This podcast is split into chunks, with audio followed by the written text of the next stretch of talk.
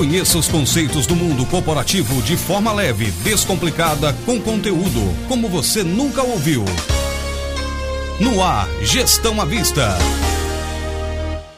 Olá, podcaster, já estamos de volta aqui com o Gestão à Vista. Você já sabe, é o mundo da administração sem complicação. Papo leve, com muito conteúdo e com os nossos convidados a cada semana trazendo temas do mundo corporativo para você. Hoje estou tendo a oportunidade de receber aqui meu grande parceiro, irmão de longa data e um dos palestrantes mais famosos do Brasil, especialista em mudança, não tem ninguém melhor que ele, Marcelo de Elias, que vai bater um papo com a gente. A carreira do Marcelo você já conhece, acompanha todos isso. Marcelo é consultor, é professor da FGV, da Fundação Getúlio Vargas e é palestrante profissional. Foi profissional de recursos humanos durante muitos anos e, obviamente, hoje ele estuda todas as nuances desse assunto que cada vez mais vem chamando a atenção do mundo corporativo, que é a gestão das mudanças, as mudanças que são sempre a única certeza que nós temos. Nesses tempos de pandemia, então, estar atento às mudanças pelas quais o mundo está passando é sempre muito importante. Marcelo, muito obrigado por ter aceito aí o convite para a nossa produção. Prazer ter você conosco aqui no nosso podcast, batendo um papo sobre mudanças. Ô Jorge, prazer todo meu, é sempre uma alegria muito grande estar com você, uh, em especial a todos os projetos em que a Rádio Mantiqueira né, é envolvida ou está à frente, porque é uma alegria muito grande relembrar um pouquinho, nem que seja em outros ambientes, esse, esse mundo né, radiofônico que a gente tanto gosta e, e sente saudade. E também agradecer pela oportunidade de falar de um tema que eu gosto, né? Afinal, toda vez que a gente fala sobre aquilo que acredita e sobre aquilo que, que, que tem prazer em falar e, e, tem como missão ajudar as pessoas a entenderem, é sempre uma honra, né? Então, obrigado pelo convite vai ser muito interessante esse nosso bate-papo. Legal, Marcelo. A gente sempre brinca com os nossos convidados aqui que a gente sempre vai pelo princípio. Quando que surgiu? Acho que essa é uma curiosidade que talvez você conte isso nas palestras ou em ambientes internos, mas talvez assim, para o público em geral, isso não seja uma coisa tão comum, não seja uma informação que você todos os dias vai, vai colocando pra, nas suas mídias, nos seus meios de comunicação. Como é que surgiu essa, essa experiência de migrar para esse estudo da questão da mudança? Quando que surgiu essa, essa fagulha, essa centelha, você falou, bom, isso aí é um assunto bacana que merece um estudo mais aprofundado. Nossa, que legal essa pergunta, Jorge. Na verdade, é algo que realmente eu não costumo falar muito, a não ser que me perguntem, né? É, e, e, eu acho legal falar um pouco disso, né? Bom, na verdade, o que acontece? Eu sempre fui, como pessoa uh, favorável e ativista da mudança. Nunca gostei de rotina, nunca gostei de coisas que fossem repetitivas. Então, até por perfil pessoal, cada um explica de um jeito. Aqueles que são um pouco mais esotéricos ou astrológicos dizem que é do signo, né? Sou do signo de Gêmeos, que segundo dizem é um signo que gosta naturalmente de mudanças, não gosta de rotina. Então eu sempre gostei enquanto pessoa, né? Enquanto indivíduo disso. É, mas a minha vida profissional também foi foi cheia de mudanças. Eu sempre me dei essa oportunidade de tentar coisas novas e quando um trabalho estava estava indo bem, era quando eu sentia vontade de sair daquele e fazer para outro. Aí já é uma mistura do que eu sou como indivíduo, como pessoa física, mas também como pessoa profissional, né? Mas uh, isso também vem acontecendo na, na, nos CNPJs que a gente foi encontrando no caminho, né? Enquanto eu fui profissional de recursos humanos, é, eu tive a chance de ajudar muito uh, as pessoas em processos de mudanças pessoais, como eu fui executivo de RH, mas na parte de, e a minha origem é treinamento e desenvolvimento, eu sempre trabalhei muito com essa questão da mudança comportamental, né? Tanto que na empresa que eu trabalhava, na Maxon, eu sempre tive a chance de, de realizar, seja eu mesmo, né, à frente, ou seja, contratando consultorias, uma delas a Franklin Covey, que você também conhece, para ajudar as pessoas a fazerem mudanças pessoais. Então, assim, isso é uma crença muito individual de que até mesmo na vida profissional e até mesmo para a melhoria de resultados nas empresas, a gente precisa melhorar o indivíduo, né? A gente precisa melhorar o indivíduo. E o que é melhorar se não mudar? Né? É, se não mudar mindset, mudar comportamento, mudar posturas. Uh, só que outras coisas foram acontecendo e que me, me tornaram alguém não só conhecedor, mas por apaixonado em conhecer mais esses assuntos. É, quando eu tive quando eu trabalhei, né, como, como profissional de RH, executivo de RH, a empresa que eu trabalhei passou por um grande processo de aquisição e fusão, né, que a gente chama na linguagem técnica de M&A.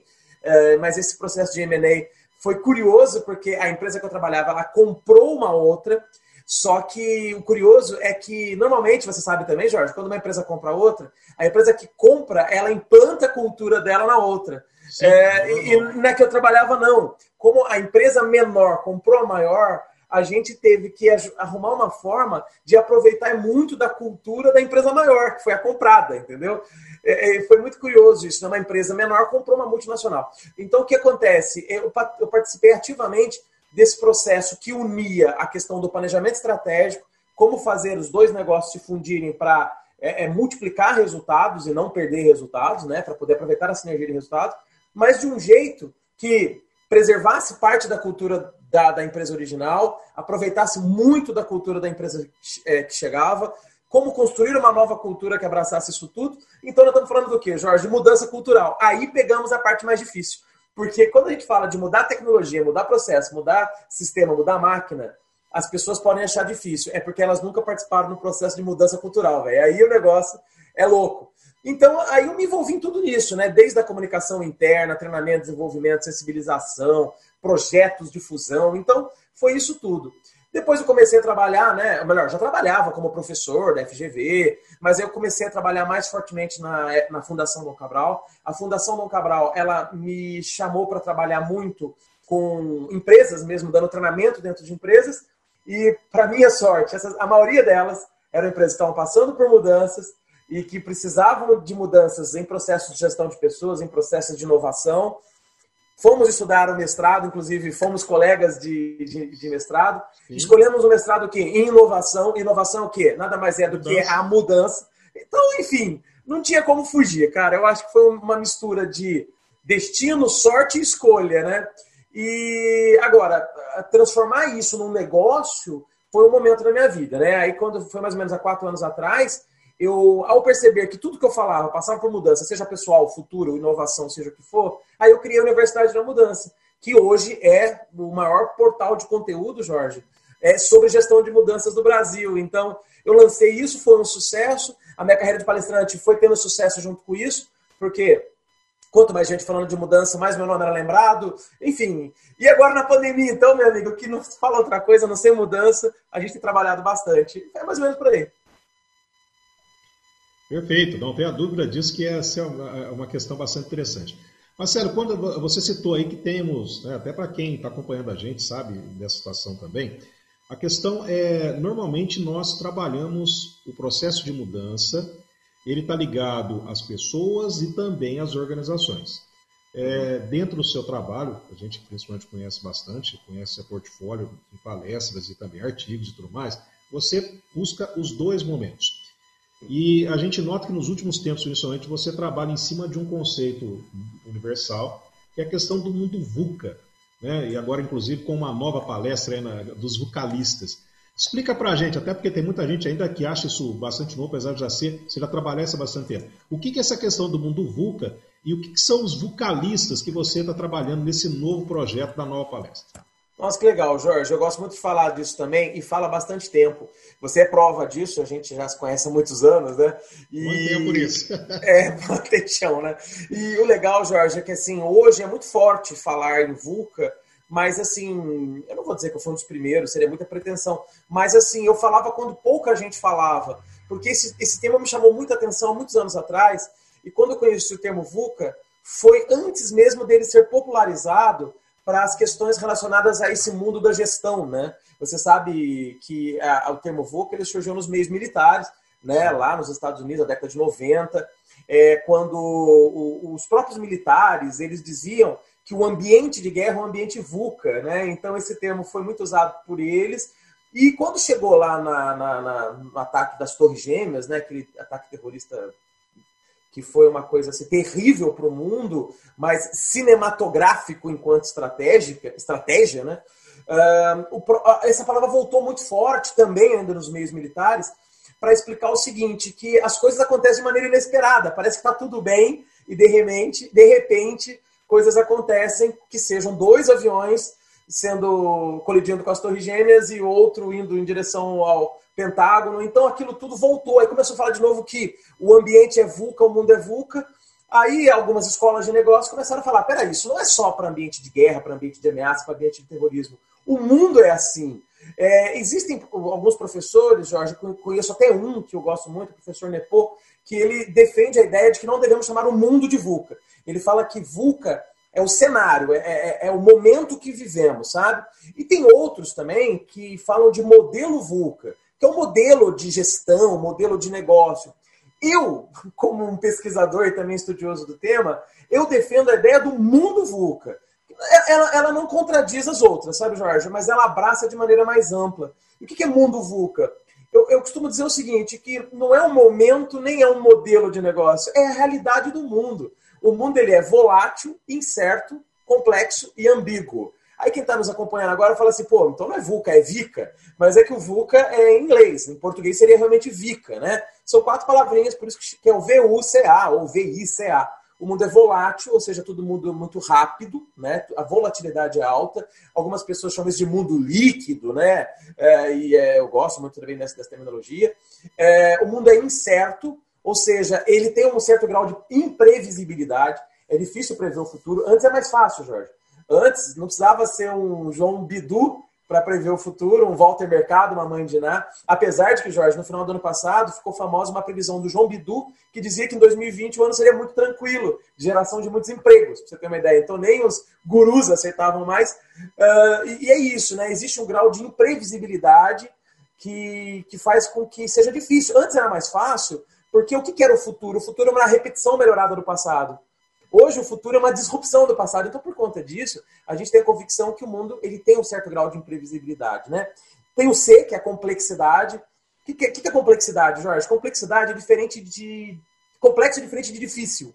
Né? Tem gente que acha que é sinônimo. Não é. Com... Difícil é algo que você quer fazer e tem alguma barreira. Isso é difícil. O que é complexo? É algo que você quer fazer e tem inúmeras variáveis inseridas naquilo. Você tem que considerar inúmeros pontos e você tem que ter uma habilidade de encontrar um nexo entre esses pontos para poder achar uma solução, achar uma alternativa. Isso é complexidade. O contrário de complexo não é fácil. O contrário de complexo é simples, certo? Então, complexidade é, é, é esse, isso que estamos vivendo.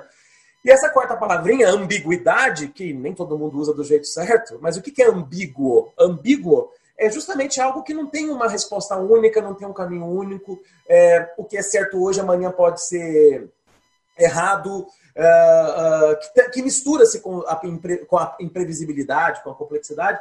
Mas a ambiguidade é o seguinte: o, de repente eu estou seguindo um caminho e ele é certo até hoje. Chega amanhã, você já tem que esquecer aquele caminho, porque aquela resposta não responde mais as suas perguntas, né? Tem uma frase muito conhecida que fala assim, né? Quando aprendi todas as respostas, mudaram todas as perguntas. Isso aí é um exemplo bacana da questão da ambiguidade. Uh, isso aqui todo mundo fala de VUCA, VUCA, VUCA. Tem gente que fala de MUVUCA, colocaram mais duas letrinhas, que é Meaningful e Universal, ou seja, algo que tenha significado e seja universal. Tem que chama de VUCA com H no final, porque aí colocou H de hiperconectividade. Tem um cara, um americano muito bacana, que fala do VUCA Prime, que é o antídoto para o VUCA. O que, que você tem que ter para poder navegar no mundo VUCA, mais focado em liderança. Então, muitas pessoas foram navegando nesse tema, ampliando, né? Uh, e um deles sou eu. Então, o que, que eu fiz? Eu fiz uma pesquisa, modéstia à parte, bastante extensa e intensa, para tentar identificar o seguinte, tá? Então, já que o mundo é VUCA, como é que tem que ser o profissional desse mundo VUCA?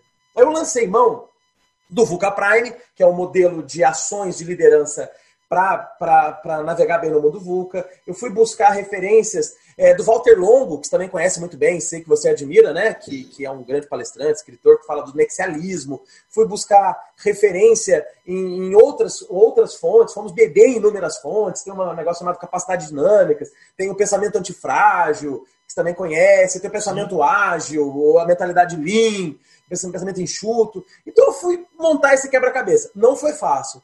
Modéstia à parte não foi fácil. Mas eu consegui, Jorge, chegar em cinco habilidades, em cinco competências, que são competências essenciais para qualquer profissional, seja ele um empreendedor do próprio negócio, seja funcionário de uma empresa, seja o que for, que são as competências CERN, né? Para que as pessoas tenham prosperidade e bons resultados no mundo VUCA. E eu batizei, isso é um termo meu, ele ainda é novo, pouca gente conhece. Eu chamei isso de os profissionais vulcalistas. Tem gente que fala que, que eu fiz menção a mim mesmo, né? Porque eu sou vocalista da banda Playmobil. Então, ah, você tá falando. Não, não tem nada a ver vocalista com vocalista, nem, nem tribalista, né? Na verdade, vocalista é aquele profissional que está preparado para o mundo VUCA. É isso. Basicamente é isso. E quais são essas habilidades, Marcelo? Essas cinco competências que você citou aí para a pessoa ser um profissional vocalista, que não tem nada a ver com o vocalista da banda e também não tem nada a ver com o tribalista, que aliás era uma, ótima, que era uma ótima banda com o Carlinhos Brau, o Arnaldo e a Marisa, né? Marisa, foi, foi histórico, né? É, então, Jorge, é, são cinco, tá? São quatro que tem a ver com o VUCA. Então, para cada letrinha do VUCA, a gente pode encontrar é, uma, então são quatro, e mais uma quinta que fortalece as quatro, certo? Que potencializa as outras quatro. Então são cinco, tá? São cinco habilidades essenciais para o mundo VUCA, que a gente chama de habilidades dos profissionais vocalistas. Aí já tá brincando com a palavra, né? Eu falo assim que vocalismo, né? Então a gente vai brincando. Mas assim, olha, é, já que o mundo é volátil, qual que é o antídoto para o mundo volátil? Você tem uma visão, uma clareza do que você quer, certo?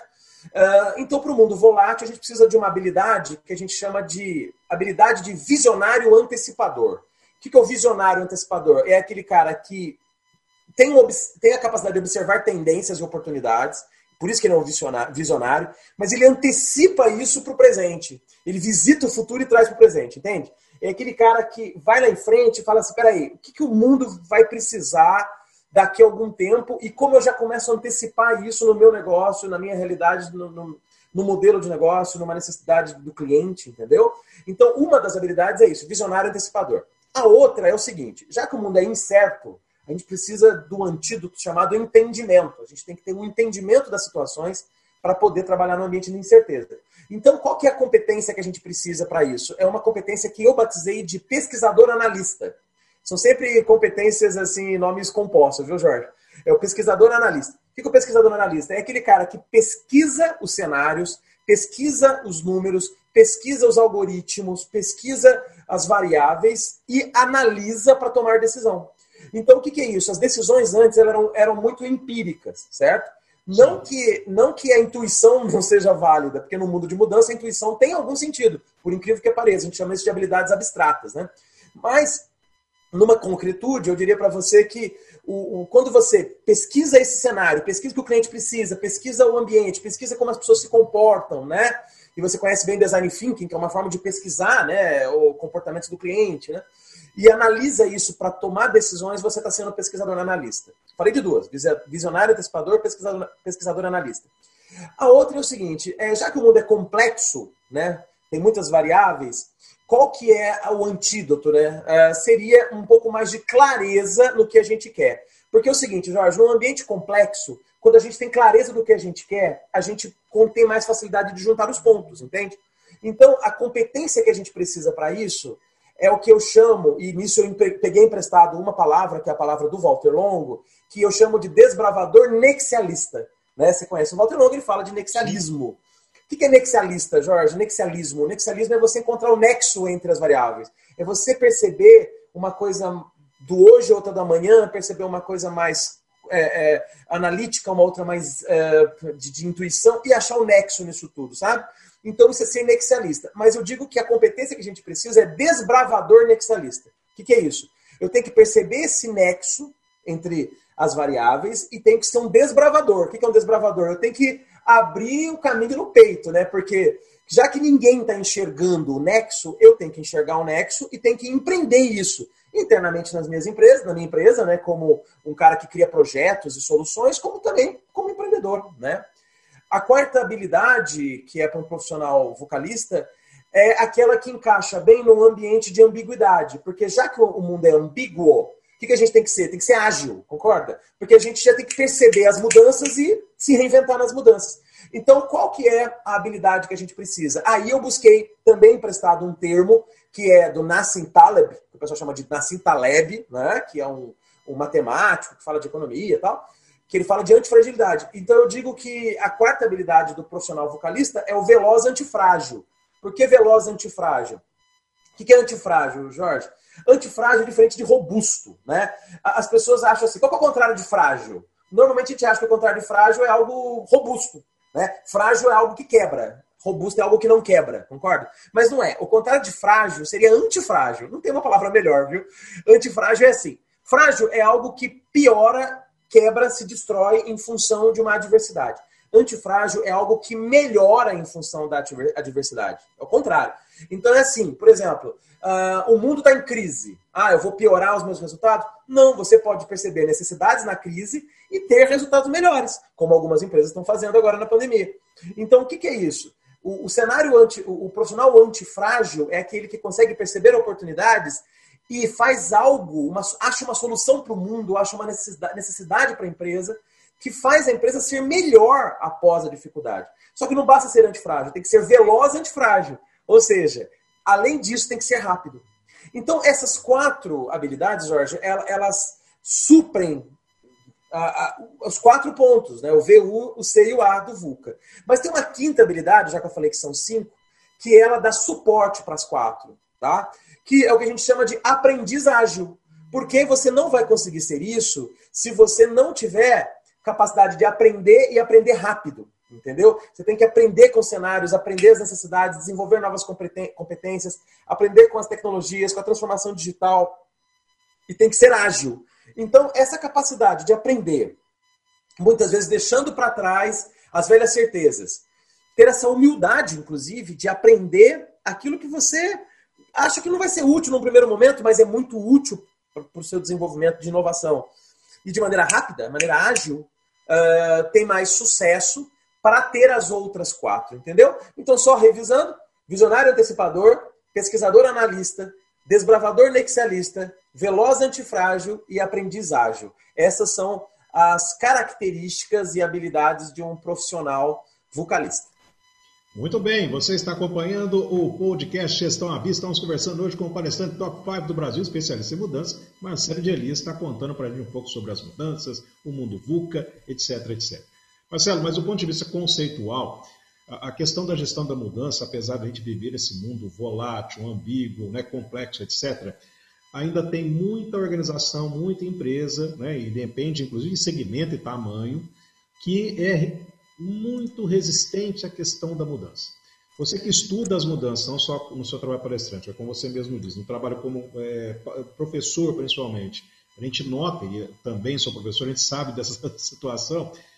Na sua opinião, por que, que existe tanta resistência às mudanças, mesmo a gente sabendo que, né, como diria Heráclito, era a única certeza qual é o motivo? As empresas ficam agarradas a um modelo de sucesso anterior? É, é, é comodismo? É a falta do conhecimento? nas suas pesquisas, o que você pode trazer para que nos acompanhe nesse momento, para que muitas vezes ainda haja muita resistência às questões de mudança? Nossa, é tudo isso junto, Jorge. Inclusive, você já disse a, uma das principais causas, que é o apego ao modelo de sucesso, né? Inclusive, o, o próprio Jim Collins, no livro Feitas para Durar, né? E feitas para vencer, ele foi, ele exaltou um tanto quanto de empresas que tinham metodologias robustas, que fizeram delas empresas longevas ou de sucesso, mas depois ele mesmo lançou Como as Gigantes Caem, que é um Como livro é, que fala justamente que muitas empresas quebravam por arrogância empresarial. O que é essa arrogância empresarial? Que inclusive é uma das 22 leis do fracasso, né, que eles falam. É, o que é arrogância empresarial? É o apego a algo que está funcionando, aí você é, não dá atenção a, a, sinais emergentes, a novos entrantes, a produtos substitutivos, a novas tecnologias. E nisso que acontece? Você começa a falar assim, cara, eu tô bem, eu tô dando certo, então não preciso mexer com isso. Só que quando a empresa percebe, é tarde demais. Aí já teve um, um outro negócio que disruptou o mercado dele, já teve uma outra ideia que disruptou o que ele fazia.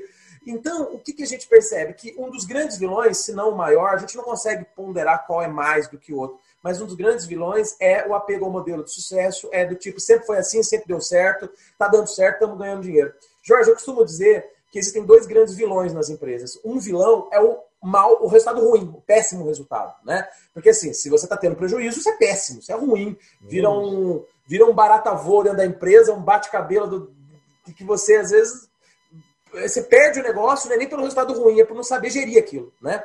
Mas sabe qual é o outro vilão da empresa? É os, são os ótimos resultados. Aí você fala, agora o Marcelo viajou, né? Como assim são um vilão? Sim, ele é um vilão porque ele nos faz acomodar.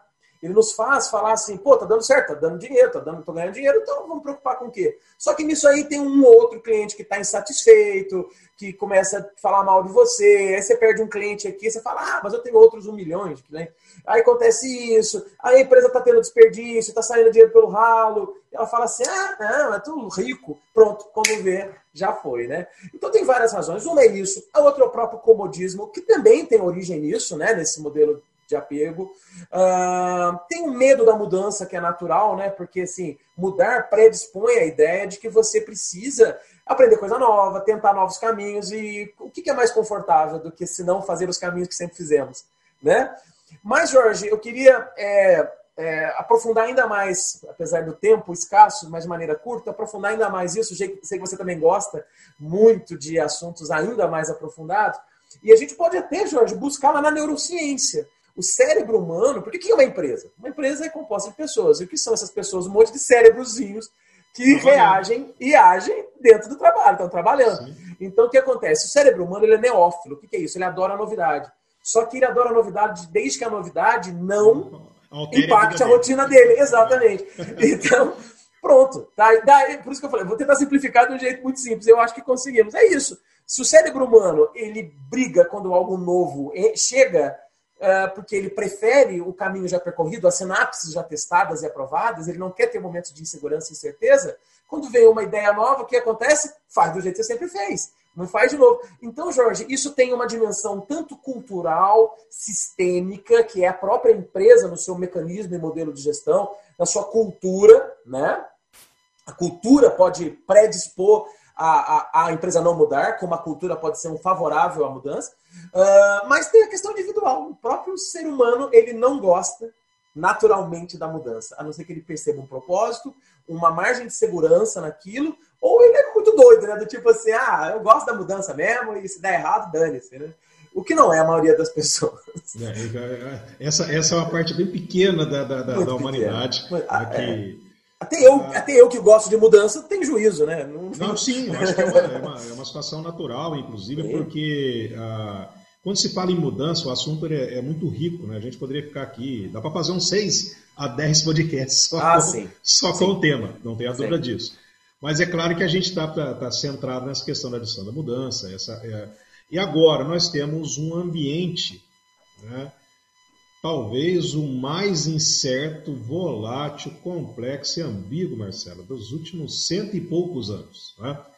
Ah, você também gosta de história, como eu, e, a, a, gente nota que eu já estudava as questões das, das pandemias, epidemias, até por, por curiosidade histórica. Mas toda vez que a gente nota que teve uma grande pandemia, como a que a gente está sendo, infelizmente, assolado agora, o que, que acontece? A, humanidade ela é obrigada a se reposicionar, né? a sociedade é obrigada a buscar novos caminhos, é, muitas vezes de forma né, não natural. Você vai, você vai, aquilo vai te empurrar. Nós estamos vivendo essa situação agora com o advento aí da, da, da do coronavírus. É, esse ambiente, ele é ideal para quem gosta da mudança realmente? Essa, esses ambientes mais incertos, quem gosta da mudança e quem adota isso não só como filosofia de vida, estamos falando das pessoas, mas também como uma mentalidade empresarial, eles conseguem navegar melhor essa onda da mudança causada por um fator externo tão forte quanto uma pandemia? Sim, Jorge, na verdade, assim, as crises, sejam pandêmicas ou não, porque a gente está vivendo muito uma crise pandêmica que tem impacto na crise econômica, mas a gente vem de crises em crises, principalmente o Brasil. Mas é por quê? Porque tudo que gera uma disrupção no modelo de ação, ele é uma crise. Então tem crises tecnológicas, crises sociais, crises políticas, que normalmente são crises de confiança e que desencadeiam crises econômicas, e tem as crises sanitárias. As crises sanitárias, na minha opinião, são as piores delas porque elas deixam sequelas indeléveis como, por exemplo, mortes e sequelas de saúde, isso é terrível. Mas, assim, uh, apesar disso, a gente percebe, Jorge, que as crises elas têm, elas fazem um grande favor para a história. Qual que é o favor que elas fazem para a história? Elas emprestam para as pessoas um sentido de urgência para aquilo que vinha numa certa linearidade de desenvolvimento. O que eu quero dizer com isso? As crises elas antecipam tendências, elas aceleram futuros. Vamos pegar um exemplo, você gosta muito de história, tanto quanto eu, mas acho que até mais do que eu. E você vai dizer assim, e você sabe que na Segunda Guerra Mundial foi quando o mundo teve o maior avanço tecnológico possível na época. É claro que agora, com a invenção do computador, o avanço tecnológico é muito maior. Você sabe o que mais evoluiu o mundo? Não foi a invenção do computador, né? foi a invenção da internet. Então, na época, na Segunda Guerra, nada disso existia. Mas naquela época, é, por conta das necessidades bélicas e de reconstrução da economia e das empresas, a, o mundo evoluiu tecnologicamente. Né? Por conta da, da, da, da gripe espanhola, por conta da, da peste bubônica, peste negra, tivemos grandes avanços sanitários né, na medicina, na microbiologia. Então, o que acontece? Tem, tem coisas, Jorge, que já vão crescendo ao longo do tempo, porque o mundo evolui. Mas quando tem uma crise como essa, o que acontece é que alguns desses fatores possuem uma aceleração. Que exemplo disso? Home office. Quantas empresas já flertavam com essa ideia, já vinham fazendo isso como com algumas pessoas? Há muito tempo. Mas de repente aconteceu, opa, põe todo mundo em home office, né? Inclusive tem uma colega de RH, que é uma colega em comum que você também conhece, que ela dizia que a empresa dela estava um ano tentando implementar home office, com várias críticas e dificuldades, quando começou a pandemia, em 24 horas implementou, entendeu? Então, é, a mesma coisa uh, vender pela internet, marketplace, e-commerce, utilização de redes sociais, reuniões virtuais, evento, trabalho remoto, enfim. Uh, até esse movimento do compre do pequeno, consumo consciente, são coisas que já tinham sinais. Uh, responsabilidade social, quantos anos a gente fala disso, Jorge? Mas agora virou, virou uma bandeira das empresas. Virou mantra. Virou mantra. Então, assim, o que, que as crises fazem? Elas antecipam futuros. Por que eu estou dizendo isso, Jorge? Porque é, a sua pergunta é muito pertinente.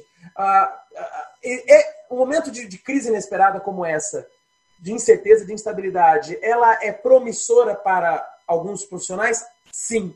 Mas quais? Aqueles que antecipam futuros tanto quanto as crises, perfeito? Então, assim, se você é um profissional que tem esse olho de Tandera, lembra lá do, do Thundercats, do Lion, que usava a espada justiceira? Espada justiceira. E qual que era a frase dele? Espada justiceira, dê-me a visão, além do alcance. alcance. então, o profissional que tem o olho de Tandera, ou seja, ele tem essa capacidade de enxergar além do hoje, né? E consegue flertar com o futuro. Agora foi vintage, viu, Jorge? A palavra flertar não é tão usada mais. Flertar não é. Para você é, que não, sabe o é, que é, é flertar, atenção. É paquerar. É paquerar, ficar. É, né, ficar. Um da match. Comum. Isso. Da match. No match do Tinder, né? Claro. Isso, do Tinder. Mas, cuidado com as palavras. Isso. Mas o que eu quero dizer assim, é, aqueles que flertavam com o futuro, aqueles que já estavam de olho, sabe, em oportunidades e já, é, e já passeavam por essas ideias. Por exemplo, aqueles que já usavam é, vendas virtuais, mesmo não sendo o principal canal de venda, aqueles que já tinham home office, mesmo que seja para algum pequeno grupo, certamente quando houve a mudança disruptiva, o que aconteceu? Pronto, eles, tiveram mais facilidade para navegar em novos cenários. Então, as pessoas que vão se dar melhor é, nesses ambientes de mudança são aquelas que ponderam o hoje com o amanhã. São aquelas que têm uma execução primorosa do hoje, mas dedicam tempo a enxergar oportunidades, sinais e tendências, é o tal do olho de Tandera. Alguns professores, inclusive na Dom Cabral, onde eu dou aula, eles falam muito disso. Eles chamam de gestão ambidestra. O que quer dizer ambidestria? Ambidestria é escrever bem com as duas mãos, né? Então, normalmente a gente tem uma mão dominante, que é a mão que a gente escreve. A outra mão, para quem não é destro, para quem não é ambidestro, ele só vai desenvolver se houver muito esforço, né? muito treinamento mas com treinamento você pode ficar ambidestro. Então é isso. A gente tem uma mão dominante, que aqui eu represento como a mão do presente, que é cuidar das coisas urgentes, cuidar daquelas coisas do dia a dia, vender o almoço para pagar o jantar, né, pagar as contas, pagar boleto. E tem uma mão que tem que ser fortemente treinada, porque por natureza ela não é treinada, que é essa mão do fazer a gestão do futuro, sabe? Olhar sinais, olhar tendências, perceber oportunidades, cuidar do que é importante e não apenas cuidar do urgente. E você sabe bem, né, Jorge? O Stephen Covey já falava isso nos Sete Hábitos. Na briga do urgente versus o importante, o urgente sempre vence. Ou seja, se a gente não desafiar, né, a, a, nos desafiar a olhar o que é importante antes, o importante antes de virar urgente, a gente não consegue flertar com o futuro. E essa frase é minha. É, é Para ter sucesso no presente, é preciso flertar com o futuro. Mas não é possível flertar com o futuro se você for casado com o passado. Pronto, essa é a, a frase é, de Elias, página 4, 2020. É frase lacradora.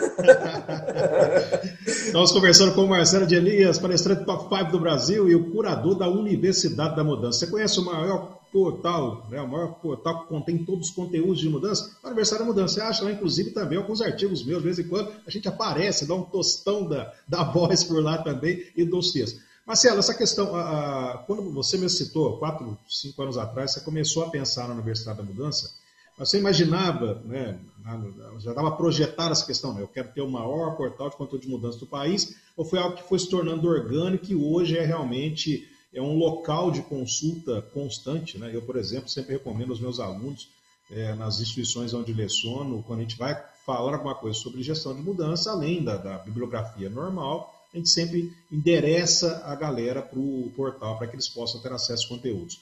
Hoje, conta para quem não conhece, né? Como que, é, o que, que você vislumbra realmente do, no, da Universidade da Mudança? Ele é mais do que um portal, obviamente. É. Na verdade, ele é um canal de conhecimento, né, Jorge? Tanto que a, a, o slogan do, da Universidade da Mudança é conteúdo para os incomodados, porque os acomodados não querem mudança, né? Sim. Tem até aquela frase, né? Os incomodados que se mudem, mas na verdade são os incomodados que mudam as coisas, né? Então, cara, eu nunca imaginei que isso fosse ter o sucesso que tem.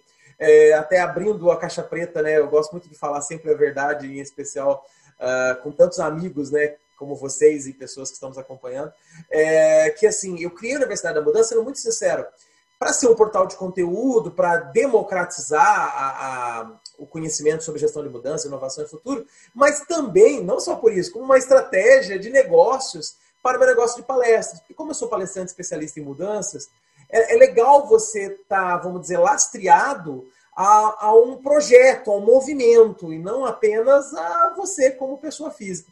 Então, o que acontece? É, no começo de carreira, lógico que eu sou palestrante há mais de 20 anos, mas quando eu decidi focar exclusivamente a carreira de palestrante, deixando para trás lá a carreira de executivo, eu, eu comecei a impulsionar e dedicar tempo, energia, recursos é, para poder fazer, vamos dizer, o meu nome se transformar num nome comprável enquanto palestrante.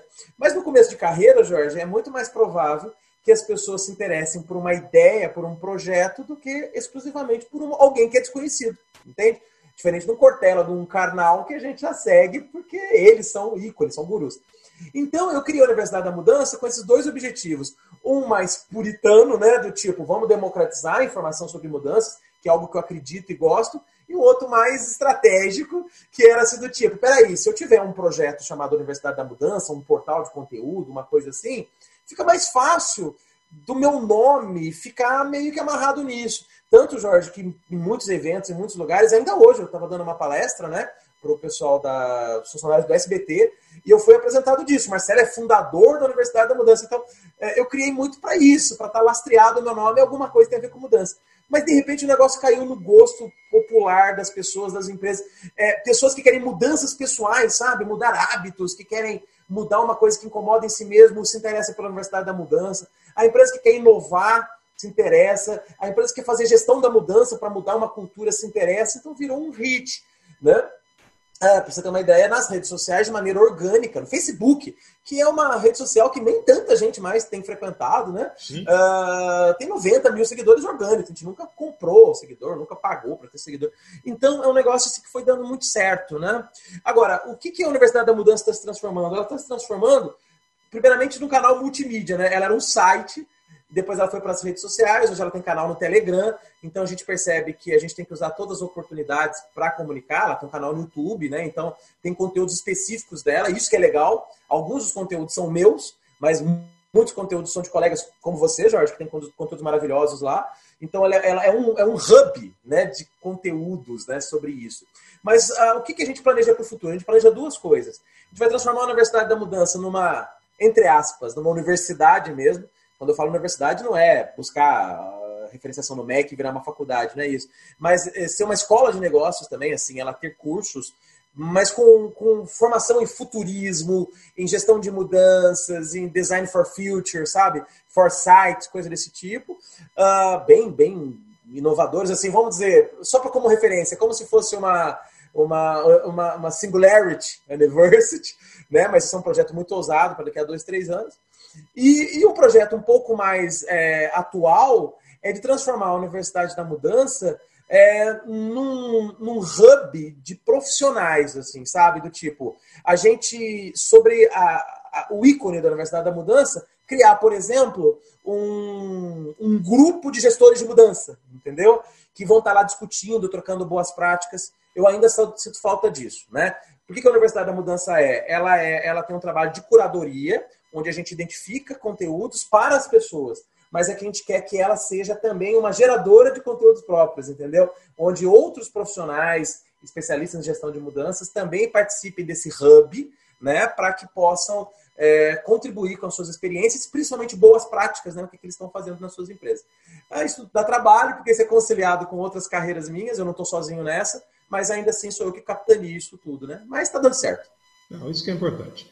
Pra, felizmente, tudo que é bom dura pouco, vamos é. caminhando para o final do programa.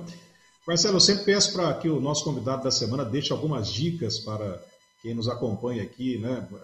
Pode nos acompanhar pelo canal do YouTube, pelos agregadores, Spotify, etc. Cada, cada mês a gente vai ampliando a, a, questão do Gestão à Vista, que é um projeto muito bacana que a gente está aqui junto com o pessoal da JHS e da Rádio Mantiqueira também.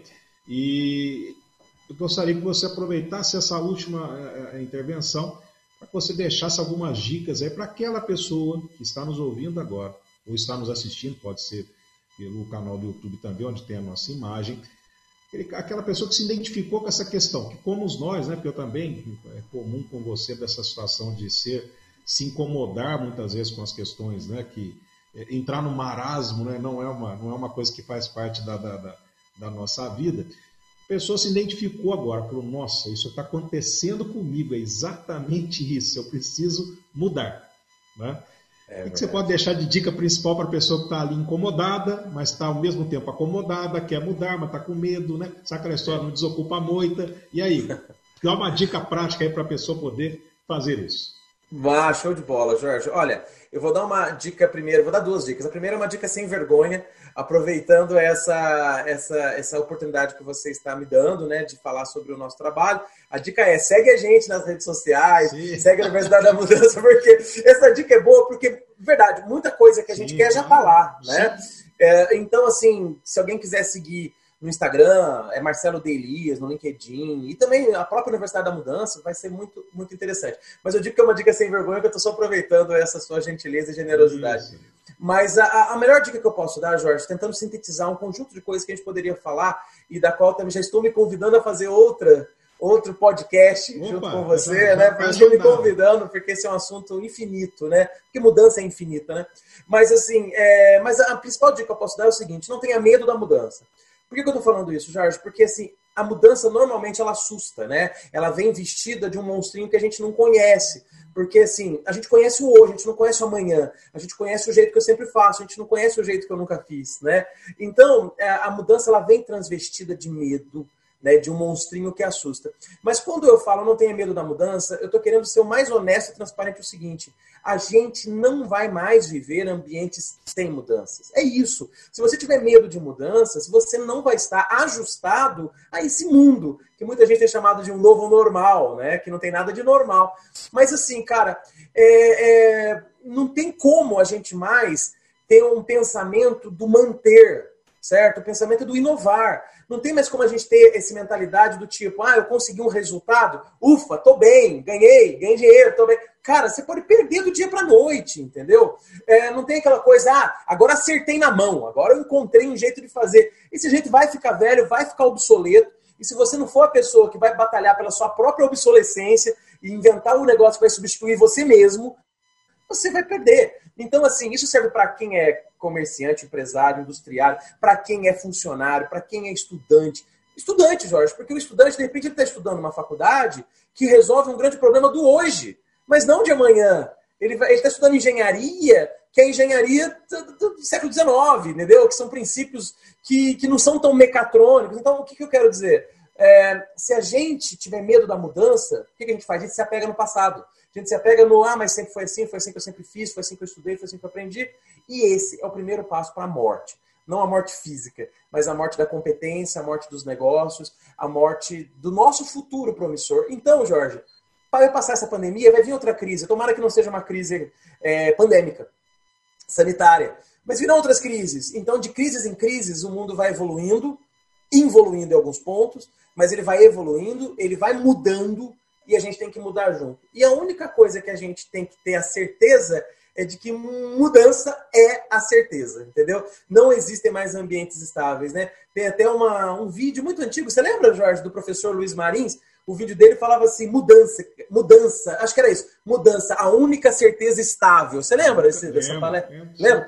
Cara, ele falava isso lá em década de 90, cara. Mudança, a única certeza estável. E, e o que que o Marins, ele era um visionário? Creio que sim, mas não apenas visionário, ele era um cara que estava falando de um princípio que é o princípio da mudança. Isso vai sempre existir. O problema é que a mudança vai ser cada vez mais acelerada, impactante e simultânea. Então, meu irmão, a gente não tem mais a chance de ser sempre o mesmo. A gente não tem mais a chance de ser sempre o mesmo. Mas, sério, então tem que mudar tudo? Não. Você não pode mudar os seus valores e os seus princípios. Mas o resto, esteja disposto a mudar, porque o jeito de chegar lá vai ser cada vez mais diferente. Não digo difícil, mas cada vez mais complexo. Beleza? Maravilha. Meu irmão, muito obrado. Né, agradeço. Produção, a gente agradece. Carinhos aqui horas, mas o povo já está fazendo famoso, né? Olha o tempo, olha o tempo. é, Obrigado, então, legal. também aí a JHS Studio, toda a equipe da Rádio Mantiqueira. E eu fico muito feliz, de fato, de estar com pessoas tão interessadas aqui em levar informação e conhecimento e provocação para as pessoas. Né? Obrigado, eu que agradeço. Muito obrigado. Conversamos aqui hoje no nosso Gestão à Vista, nosso podcast semanal, com o grande Marcelo de Elias, nosso palestrante, nosso especialista em mudança, mas acima de tudo, nosso amigo, né? que essa é uma, é uma, uma, uma qualidade imprescindível. E ele, a qualquer momento, estará de volta aqui conosco na nova temporada, em novos episódios, falando sobre outros assuntos interessantes, que você já sabe. O Gestão à Vista, ele traz o mundo da gestão sem complicação para você. Próxima semana, novo convidado, nova convidada, um novo tema, sempre com muito conteúdo e leveza para você. Fique com Deus, se cuida e tchau! Você ouviu Gestão à Vista. Até a próxima!